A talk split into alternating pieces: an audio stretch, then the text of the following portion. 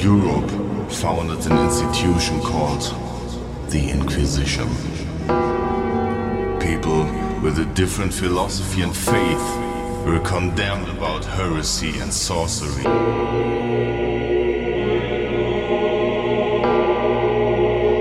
At the beginning of 1184, people in Europe founded an institution called